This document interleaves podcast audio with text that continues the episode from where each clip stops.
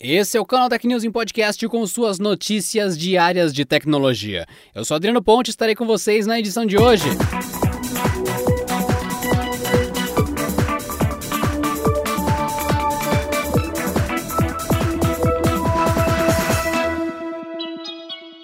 Disney Plus chega ao Brasil em algumas semanas e, para marcar esse lançamento, está adotando uma estratégia um tanto inusitada. O serviço iniciou nesta terça-feira a pré-venda da assinatura da plataforma com valores promocionais. Quem aderir a uma assinatura anual do serviço antes do dia de estreia, 17 de novembro, paga R$ 237,90 para usar o serviço durante um ano. O valor terá cerca de 15% de desconto em relação aos preços normais que serão praticados pela companhia. Na oferta de pré-venda, o valor anual equivale a R$ 19,82 por mês, o que dá R$ 8 a menos em relação ao custo anunciado anteriormente, que será de R$ 27,90. Além disso, ele está abaixo da oferta básica de seu principal concorrente, a Netflix, que cobra a partir de R$ 21,90. Quem assinar a plataforma ganha acesso apenas no lançamento, é claro, com o prazo para renovação contando a partir do primeiro ano em relação à estreia do serviço, ou seja, um novo novo pagamento só será realizado em 16 de novembro de 2021. O pacote ofertado permite o acesso aos conteúdos de marcas como Marvel, Disney, Pixar, Star Wars e National Geographic em até quatro dispositivos ao mesmo tempo,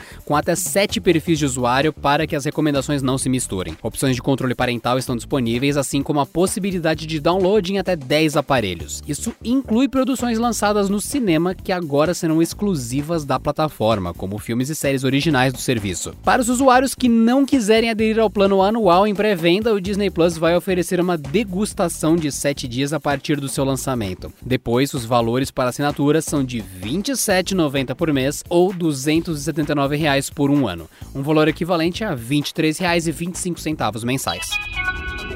Novas informações sugerem que a Huawei passará a utilizar os chipsets da linha da Dimensity 5G em seus próximos smartphones intermediários e premium. De acordo com o site IT Home, a chinesa teria conseguido fechar um negócio gigantesco com a MediaTek para a compra de chips antes do dia 15 de setembro. Esse foi o prazo estipulado pelo governo Trump para que as fabricantes interrompessem o fornecimento de peças e tecnologias de origem norte-americana à companhia chinesa. A reportagem indica ainda que os pedidos da Huawei foram um fator bastante positivo para a receita da MediaTek durante o terceiro trimestre desse ano, que viu um aumento de 44,7% em relação ao mesmo período do ano passado. Além disso, nos últimos meses, a fabricante taiwanesa conseguiu diminuir ainda mais a distância contra a Qualcomm no mercado de processadores, fechando o segundo trimestre trimestre com 26% de market share contra 29% da rival. A Huawei já utiliza os chipsets da MediaTek em seus smartphones intermediários e básicos, mas a expectativa é que os modelos premium também passem a utilizar as soluções 5G da marca no futuro. Eles seriam uma alternativa aos processadores proprietários da empresa que deixariam de ser produzidos por falta de componentes.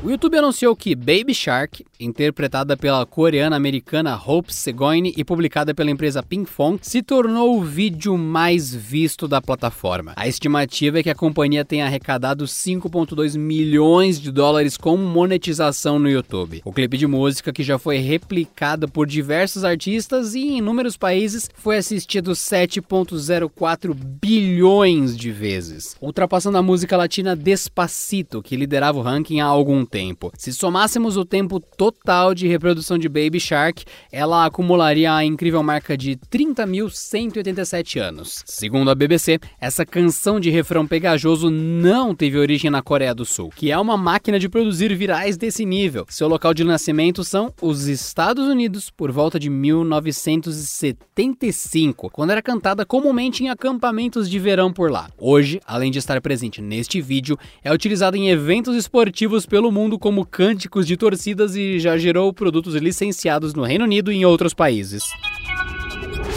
O Windows 10 possui atualizações constantes de segurança, mas nem isso o deixa totalmente seguro nesses tempos. Segundo uma equipe do Project Zero do Google, o sistema operacional tem uma falha de criptografia em seu kernel que permite que hackers possam invadir o PC e controlá-lo ao seu bel prazer. Essa falha, inclusive, pode afetar usuários não apenas do Windows 10, mas também aqueles que ainda possuem o Windows 8 e o Windows 7. Avisada pelo Google, a Microsoft não se mostrou muito preocupada e tratou de tranquilizar seus clientes. De acordo acordo com a empresa, essa ameaça é limitada e não existem evidências de exploração por parte de criminosos. Outro motivo que deixa a Microsoft tranquila com relação ao problema é que ele só pode invadir as máquinas por meio de navegadores, algo que a gigante de Redmond já havia corrigido em tempos atrás. Entretanto, há uma atualização de segurança programada para chegar no dia 10 de novembro, que certamente deve corrigir a descoberta do Project Zero. Para verificar se seu Windows está atualizado, basta clicar em Iniciar, ir em Configurações